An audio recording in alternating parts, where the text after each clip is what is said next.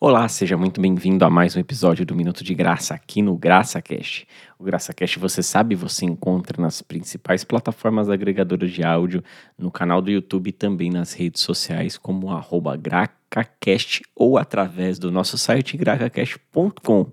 Não deixe de curtir, compartilhar e mandar essa mensagem aí para os seus amigos e para sua família. É, o tema da mensagem de hoje, desse Minuto de Graça de número 50, é Deus não existe. Eu aposto que você ficou curioso quando você clicou aí e com esse tema tão diferente, tão assim impactante e veio ver exatamente do que a gente está falando. Mas fica até o final, que eu tenho certeza que você vai entender o que a gente quer dizer. Bom, para começar, a gente tem que é, falar um pouco da definição da palavra existir. A palavra existir vem do latim, que existere, né? Que significa ser ou surgir.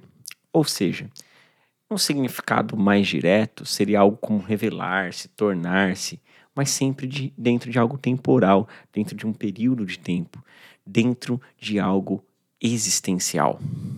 Nós sabemos que Deus não está inserido em tempo, muito menos em espaço, muito menos em nas nossas limitações humanas. Portanto, nós vamos navegar aqui, nós vamos passar por alguns versículos para demonstrar que Deus não existe, porque ele é, ele é um artigo definido, ele é, ele é simplesmente, ele é, que é muito mais do que existir. Vamos entender. Começando por Êxodo, capítulo 3, versículo 14, no diálogo entre Deus e Moisés, que Deus diz assim a Moisés: e disse Deus a Moisés: Eu sou o que sou.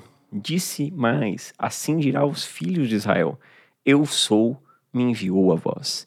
Aqui Moisés pergunta a Deus, nos versículos anteriores, como ele deveria identificá-lo para os israelitas. E Deus se define como Eu sou. Eu sou.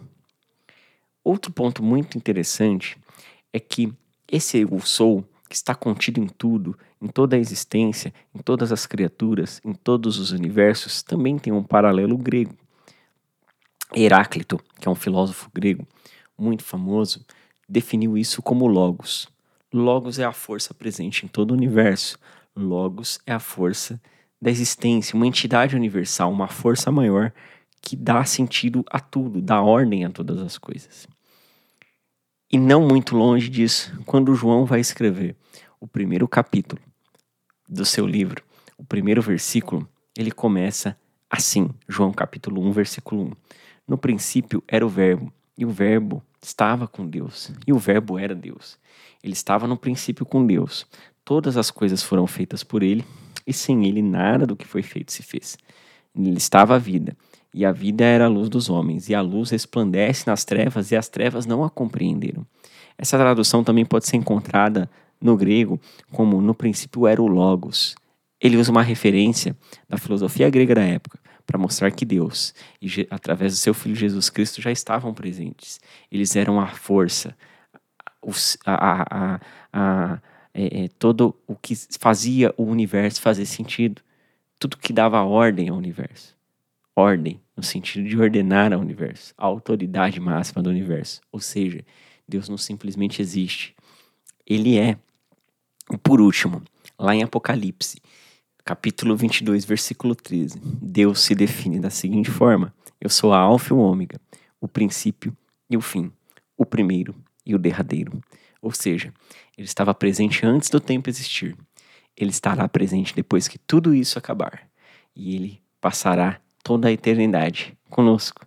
Então, quando se pergun perguntarem para você se Deus existe, responda categoricamente: não, ele não existe, porque ele é. Deus é. Ele não está contido no tempo, no espaço ou em nossas limitações humanas. Ele é infinito em poder e em grande glória.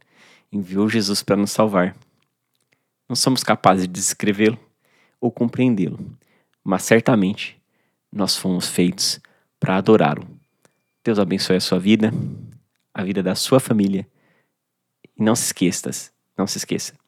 Ele é, Deus é. Até a próxima.